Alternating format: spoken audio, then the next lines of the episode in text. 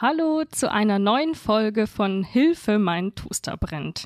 Heute geht es in der Folge um einen Espresso-Kocher, den wir hier im Büro haben und der leider kaputt gegangen ist und wo wir dann versucht haben, neuen zu bekommen. Wie das ausgegangen ist und wie Schlichtung bei zum Beispiel genau solchen Fällen helfen kann, was Schlichtung überhaupt ist, das erfährst du heute.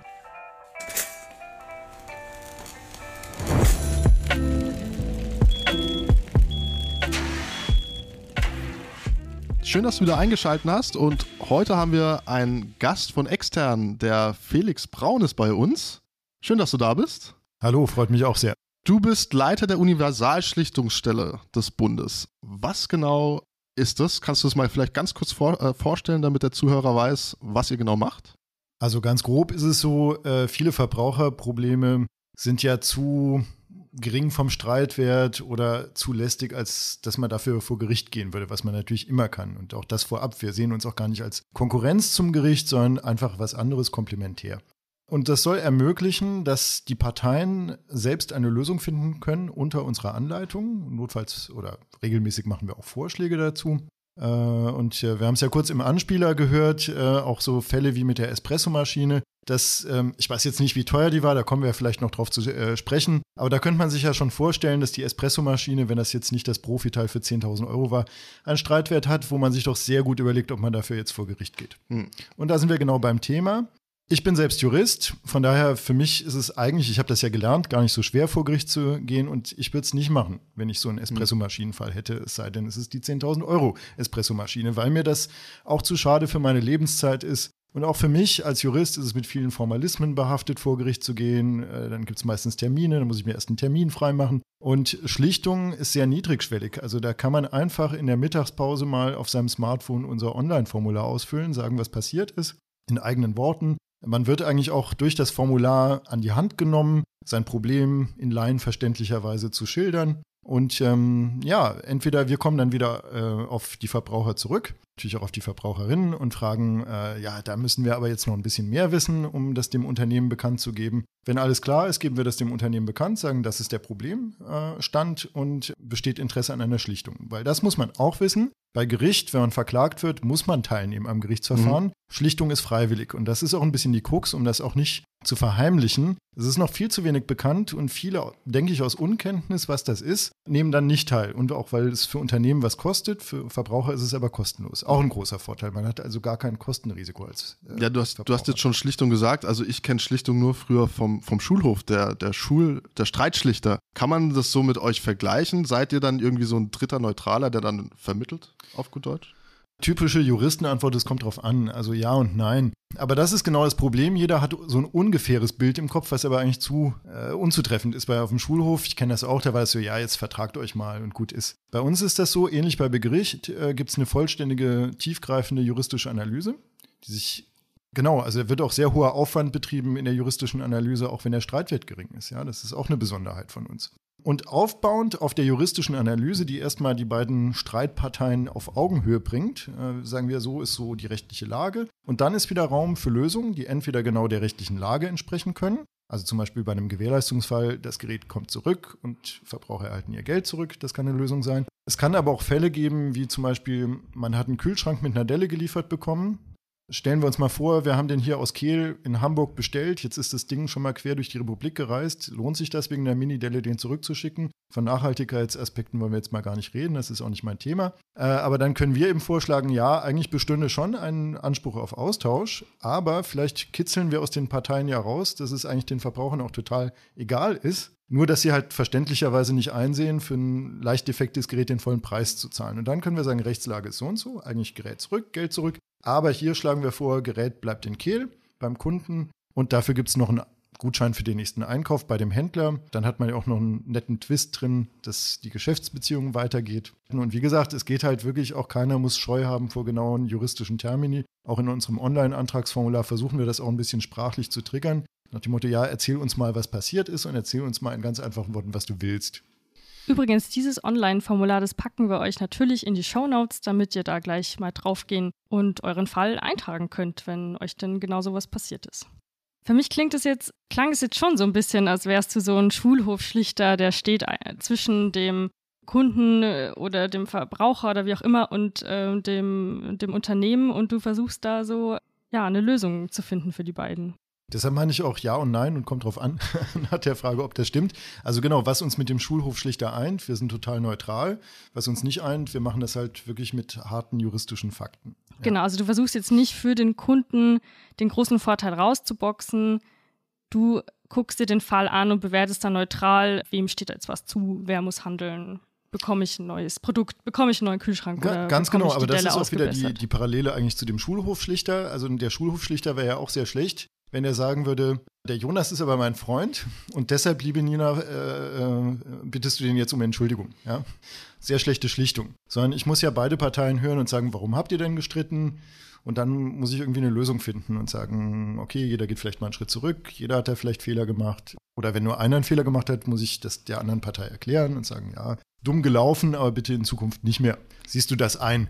Ja. Jonas und ich, wir arbeiten ja beim Europäischen Verbraucherzentrum Deutschland. Da sind wir jetzt gleich so ein bisschen bei einem Unterschied, weil wir im EVZ, wir setzen uns für den Verbraucher ein. Wir haben da einen anderen Ansatz als ihr. Beide sind wir natürlich Anlaufstellen für Verbraucher. Das, das ist ein ergänzendes Ganzes. Wie siehst du das? Wir, wir vermitteln ja auch ähm, gegenseitig Verbraucher an unsere Stellen. Wir sitzen auch übrigens, äh, wir sitzen da beide in Kiel, in der Nähe von Straßburg, genau gegenüber. Also Absolut. Also ich sehe das auch da wieder ähnlich wie beim Gericht. Das ist einfach komplementär. Und wir sind ja auch, wir sind also von Gesetzes wegen zuständig für Verbraucher aus ganz Europa. Nur wir können ja nicht alle Amtssprachen der EU. Ja, und das ist eine immense Hilfe durch die europäischen Verbraucherzentren, die uns den Fall ja erstmal sprachlich, aber vielleicht auch partiell rechtlich aufarbeiten können mit Besonderheiten des ausländischen Rechts, könnten wir so nicht gewährleisten, ganz alleine. Und deshalb ist das sehr schön, ja. Aber natürlich könnt auch ihr vom Europäischen Verbraucherzentrum, weil sich ja auch vermittelt zwischen den Parteien, nur macht ihr das natürlich nicht in vollständiger verbriefter Neutralität, sondern habt schon so einen kleinen Consumer-Touch. Also wenn ich mich eher mit dem Gericht vergleichen würde, würde ich euch eher mit Verbraucheranwälten vergleichen.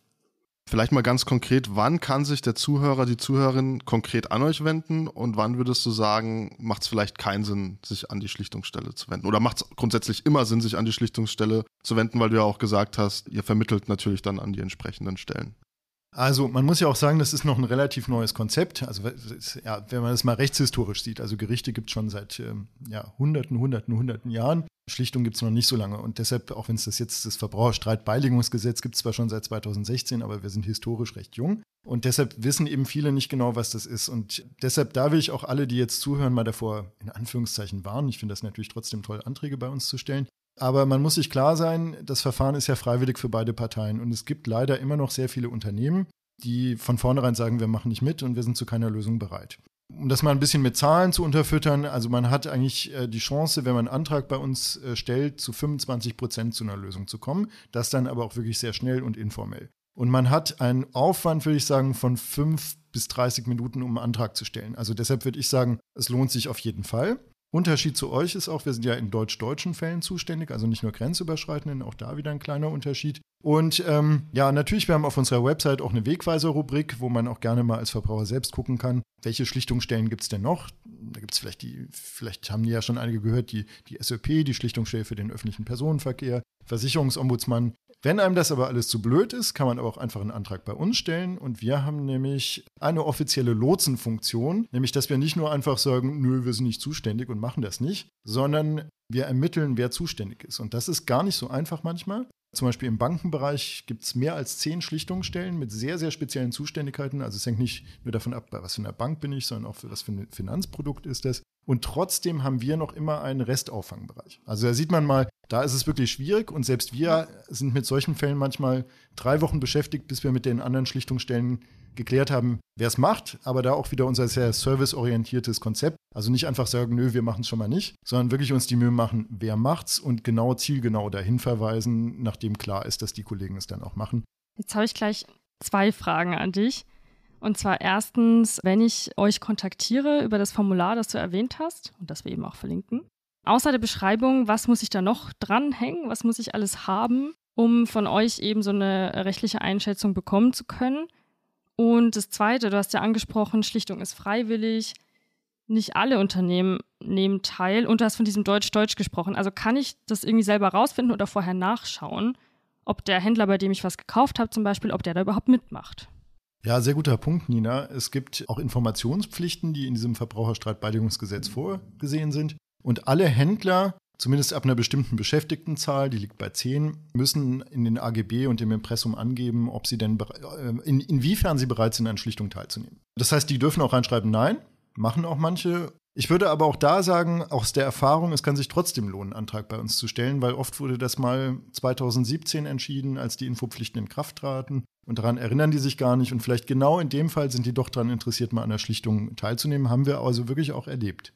Aber und muss ich jetzt zum Beispiel ganz konkret gesagt, muss ich jetzt die Rechnung von meinem Kaffee, von meinem Espresso-Kocher dranhängen? Oder was braucht ihr alles? Also du musst nicht, aber du darfst. Aber im Zweifel fragen wir auch nach. Also man kann wirklich mit diesem Formular ziemlich locker umgehen. Aber natürlich ist es schön, da was dran zu hängen. Es gibt auch eine Upload-Funktion, wie zum Beispiel für ein Foto von der Rechnung. Also geht dann auch ganz schnell mit dem Smartphone ein Foto gemacht von der Rechnung, muss auch nicht super gescannt sein. Es reicht aber zum Beispiel auch, wenn wir die Kundennummer haben. Also man muss nur versuchen, ein bisschen, das fragen wir übrigens auch in dem Formular ab. Ich nenne das immer ähm, die Laien mitnehmen auf eine juristische Reise. Weil man denkt ja vielleicht nicht dran und sagt, ey, meine Espressomaschine ist kaputt, ich will die zurück, das ist das und das Unternehmen. Und für Juristen ist ganz klar, naja, man müsste mal sagen, wann wurde die gekauft, wo wurde die gekauft, welche Bestellnummer gab es, etc., etc. Und das fragen wir schon systematisch ab. Das sind aber keine Pflichtfelder, aber natürlich sehr schön. Und wir fragen auch nach, wenn das nicht ist, weil man muss ja auch verstehen, große Unternehmen, die können das ja oft gar nicht zuordnen, wenn die nur deinen Namen haben, ja. Also wenn man einen originellen Nachnamen hat, dann mag das vielleicht noch irgendwie gehen bei einem kleinen Händler. Wenn man aber einen Namen hat wie ich Braun, da gibt es halt wirklich sehr, sehr viele. Das ist schon besser, wenn man noch ein paar Kriterien dazu hat. Das ist lustig, weil du hattest es jetzt gerade angesprochen, ihr seid da relativ entspannt, sage ich jetzt mal in Anführungsstrichen, was eben diese Beweismittel oder diese die äh, Anhänge, die man eben euch noch mitschicken muss, weil wir hatten ja, Nina hat es vorhin gesagt, wir hatten eine Espressomaschine, hat glaube ich 36 Euro gekostet und die hat angefangen auf unserer Induktionsplatte zu tanzen. Die hatte Rodeo gemacht, die ist im Kreis rumgedreht, hat rumgewirbelt und äh, du hattest es auch gerade angesprochen, es macht dann durchaus schon Sinn, das Unternehmen auch zu kontaktieren und zu sagen, ey, wir haben da ein defektes Gerät, kann man sich da irgendwie äh, einig werden, kriegen wir da ein Ersatzgerät. Wir haben das dann tatsächlich auch gemacht. Wir haben ein Video eingesendet, haben eine neue Cafetiera bekommen, die jetzt auch nicht mehr im Kreis dreht, sondern ganz normal Espresso kocht. Aber vielleicht noch mal kurz auf den Punkt zurückzukommen. Du hattest gesagt, Verbraucherinnen und Verbraucher können Schlichtung immer kostenlos machen. Also kommen da nicht irgendwie noch Rechnungen äh, oder irgendwelche Kosten auf, auch nicht, wenn man euch kontaktiert oder etc. Es ist komplett kostenlos. Bis auf eigene Portokosten, die man hat, weil wir haben jetzt immer viel über Online geredet, wir wollen aber auch mal nicht die Nonliner vergessen. Und man kann das zum Beispiel auch einfach auf einer Postkarte machen. Das erleben wir auch. Also eine Postkarte reicht. Natürlich werden wir in der Regel, weil eine Postkarte ist ja doch klein, ein paar Rückfragen dann haben. Aber das reicht schon mal als erster Kontakt. Du hattest auch vorhin gemeint, ihr braucht manchmal bis zu drei Wochen, bis ihr eigentlich überhaupt wisst, wer ist denn jetzt überhaupt zuständig. Wie lange muss man als Verbraucher, Verbraucherin damit rechnen, ähm, wie lange so ein kompletter Schlichtungsprozess dauert? In der Regel ungefähr Pi mal Down, kann also man das sagen? Auch da zur Beruhigung, also ich würde sagen, in 90 Prozent der Fälle wissen wir schon am Tag selbst, dass wir zuständig sind. Das sind eher wirklich so Exotenfälle, wo wir da drei Wochen brauchen, um die Zuständigkeit zu ermitteln. Tja, und dann hängt es ein bisschen von den Parteien ab. Das ist eigentlich schön, dass die Frage drauf kommt, weil es ja ein sogenanntes kontradiktorisches Verfahren. Das heißt, die Parteien tauschen so lange Stellungnahmen aus, bis mal alles auf dem Tisch ist. Und da können wir auch Techniken zum Beispiel aus der Mediation verwenden, das sogenannte Lupen, also dass wir auch mal äh, paraphrasieren und sagen, wenn sich jemand zum Beispiel ja nicht 100% klar ausdrückt, dass wir sagen, sie meinten jetzt doch das und das und das, ja. Und so kommen wir langsam zu der Geschichte, die passiert ist. Und wenn die für uns klar ist, dann kommen wir in die Phase, wo wir den Schlichtungsvorschlag machen können. Das kann sehr, sehr schnell gehen, also zum Beispiel einfacher Online-Fall, wo es um Widerruf geht und wir dann auch direkt per Anhängen in dem Formular Bestellungen mitbekommen, Postversandbelege und so weiter. Dann können wir eigentlich in ein paar Stunden sagen, ja, Widerrufsvoraussetzungen sind gegeben bitte Stellungnahme lieber Unternehmer. Und wenn der Unternehmer sagt, nee, es stimmt auch alles so, dann kann der Fall sofort gemacht werden, ist nach 24 Stunden fertig. Kommt auch selten vor. Aber ich würde mal sagen, so im Schnitt kann man vielleicht so mit anderthalb Monaten rechnen, also auch bei komplizierteren Fällen. Und wir haben auch sehr komplizierte, also zum Beispiel auch den Bereich Wohn- äh, und Pflegevertragsgesetz, also mal durchaus eine ernstere Geschichte. Dafür sind wir auch zuständig. Also Kannst du da ein Beispiel geben, worum geht es dann da? Das kann zum Beispiel um verkappte mietrechtliche Probleme. Man sitzt im Altersheim und äh, eine Wand schimmelt. Dann stellen sich einfach zivilrechtliche Fragen, kann ich hier mindern? Es kann aber auch bei den spezielleren Betreuungsleistungen Mängel geben. Und ähm, ja, also oder wenn wir schon dabei sind, Sachen sein. Also, genau, einfach um so die Bandbreite nochmal aufzuzeigen, wann man sich an euch wenden kann, weil wir haben jetzt von einem Espresso-Kocher gesprochen. Jetzt hattest du das Mietbeispiel. Kannst du noch so zwei, drei Sachen in den Raum werfen, um so damit jeder versteht, wann, wann man sich äh, an euch wenden kann. Ja, ich. ja, das, das stimmt. Also wirklich so typische Einkäufe des täglichen Lebens finde ich sehr interessant, weil die sind ja oft auch nicht so teuer. Das heißt, man würde gar nicht äh, zu Gericht gehen. Und ganz oft, also muss ich auch zugeben, glaube ich, habe ich mir das Ding auch einfach neu gekauft oder habe nie irgendwas gemacht, weil ja. und ich glaube, es geht total vielen so, oder? Ja, ja. Also und das ist ja manchmal auch gar nicht nett für die Händler, weil ähm, dann kriegen die halt eine schlechte Bewertung und werden die nie mehr los, ja. Also deshalb kann auch ein Interesse für die sein, besser mal schön geschlichtet und dann sind alle wieder zufrieden. Ja, ja Handwerksdienstleistungen können sein. Wir haben auch schon mal einen lustigen Fall gehabt, da hatte sich jemand durchaus teures Gebrauchtauto im Internet bestellt der, der Kunde war aber Profimusiker. Und für den war ganz, ganz wichtig, eine, ich sage jetzt nicht die Marke, aber wirklich eine High-End-Anlage drin zu haben. Und äh, das war kaufentscheidend. Und das war auch in der Anzeige so drin. Und dann wurde der Wagen geliefert und es war immer noch eine gute Stereoanlage drin würde uns wahrscheinlich reichen. Aber halt für Profimusiker hat gesagt, nee, ich höre da nicht die Finessen raus, das brauche ich aber auf der Fahrt, finde ich.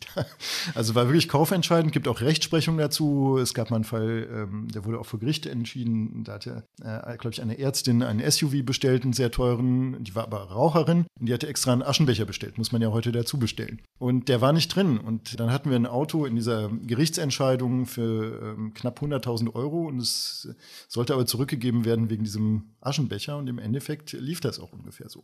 Das heißt, auch da wieder Komplementarität zu Gericht. Wir brauchen auch durchaus wegweisende Gerichtsentscheidungen, also die wir auch durchanalysieren. Und hier zum Beispiel auch den Fall übertragen konnten und sagen, naja, also so wie das geschildert war und diese Stereoanlage, die hatte auch wirklich im Verhältnis, sagen wir, die normale Anlage hatte einen Wert von 2000 Euro Aufpreis und diese sehr spezielle von 10.000. Da kann man schon sagen, das ist entscheidend. Ja, und da war die Frage, ja, kann man das jetzt irgendwie rückrüsten oder macht man eine Minderung und wie ist die dann zu berechnen? Ich verstehe das jetzt ein bisschen so und du willst mir sagen, ob das so richtig ist. Ich habe jetzt diesen Espresso-Kocher der Breakdance zu Hause oder das Auto mit der falschen Musikanlage, wie auch immer. Als erstes gehe ich natürlich zum Verkäufer, den direkten Weg zu demjenigen, der mir das Teil verkauft hat. Und wenn ich da nicht weiterkomme, dann kann ich zu euch gehen? Das kann man gar nicht genug betonen, weil sonst würden wir es ablehnen. Ja, sonst ist das eine Sackgasse. Übrigens steht aber auch in unserem Formular. Also es gibt ein Pflichtfeld, wo heißt, ja, wann war der letzte Kontakt und was wurde da gemacht. Also wie bei uns beim EVZ. Wie gesagt, wir sind dann können helfen, wenn der Händler in einem anderen EU-Land sitzt und wenn man da alleine nicht weiterkommt und es aber versucht hat, dann kann man sich jederzeit an uns wenden. Man muss das ja auch mal aus Sicht der Steuerzahler sehen. Also wir sind ja auch äh, mit Steuergeldern bezahlt und den kleinen Aufwand, es mal selbst zu versuchen mit seiner Beschwerde, das ist ja auch genau mal ins Impressum gehen, sich die Mailadresse raussuchen, dahin schreiben. Und dafür ist es dann ja auch kostenlos, ja. Ich habe noch eine letzte Frage. Außer Jonas hat noch eine. Und zwar, manchmal hat man als Kunde vielleicht ein anderes Gerechtigkeitsempfinden. Manche Leute, also wenn wir, unser Espresso-Kocher nicht funktioniert, dann äh, hätten wir gerne einen neuen. Damit hatten wir auch ganz gute Chancen und haben auch einen neuen bekommen. Was ist, wenn deine, wenn eure Analyse nicht das hergibt, was der Verbraucher gerne hätte? Sind die Leute da frustriert? Wie gehst du damit um? Also in aller Transparenz, wir erfassen das nicht, diese subjektive Zufriedenheit, aber man kriegt das ja manchmal trotzdem mit durch Stellungnahmen und äh, das haben wir auch schon mitgekriegt, dass viele einfach glücklich sind, erstmal zu wissen, sie sind nicht über den Tisch gezogen worden. Also ich glaube, das ist auch so was tiefmenschliches. Man hat nicht Lust, irgendwie für dumm gehalten zu werden. Und wenn wir erklären, das war alles hier in absolut, es ist schade jetzt, dass es kaputt ist, aber es ist nun mal nach jeglicher Gewährleistungs- und Garantiezeit, dann ist das halt vielleicht auch so, ja. Und wenn dann der Händler vielleicht noch ein kleines Kulanzangebot macht, dann wird das zum Beispiel auch, äh, wenn das die Verbraucher sehr, sehr viel mehr schätzen können und sagen, ach wie toll, eigentlich hatte ich gar keinen Anspruch, aber der hat mir ja sogar was angeboten. Übrigens Thema Gewährleistung, das du gerade erwähnt hast, dazu gibt es auch eine Folge von uns, die wir dir natürlich auch verlinken. Ich finde es auch also super spannend. Seitdem wir hier arbeiten, Nino und ich betonen das immer wieder, bevor wir hier beim EVZ Deutschland angefangen haben zu arbeiten, wir kannten diese ganzen Angebote, die Verbraucher in Deutschland eigentlich haben, überhaupt nicht. Also ich kannte weder das EVZ Deutschland noch wusste ich, was Schlichtung ist. Deswegen, wenn ihr Probleme habt oder wenn du Probleme hast oder jemand in deinem Bekanntenkreis, dann gerne die Folge auch weiter teilen oder einfach mal ansprechen, hey, da gibt es aber was, das ist Schlichtung, das kostet dich nichts. Und dann kannst du dich entweder, wie gesagt, an die Universalschlichtungsstelle oder, wenn es grenzüberschreitend ist, ans EVZ Deutschland wenden. Vielen Dank, Felix, dass du uns erklärt hast, was du und dein Team, was ihr macht und was Schlichtung ist. Ich hoffe, du hörst auch beim nächsten Mal wieder rein bei uns. Wir freuen uns sehr auf dich und bis bald.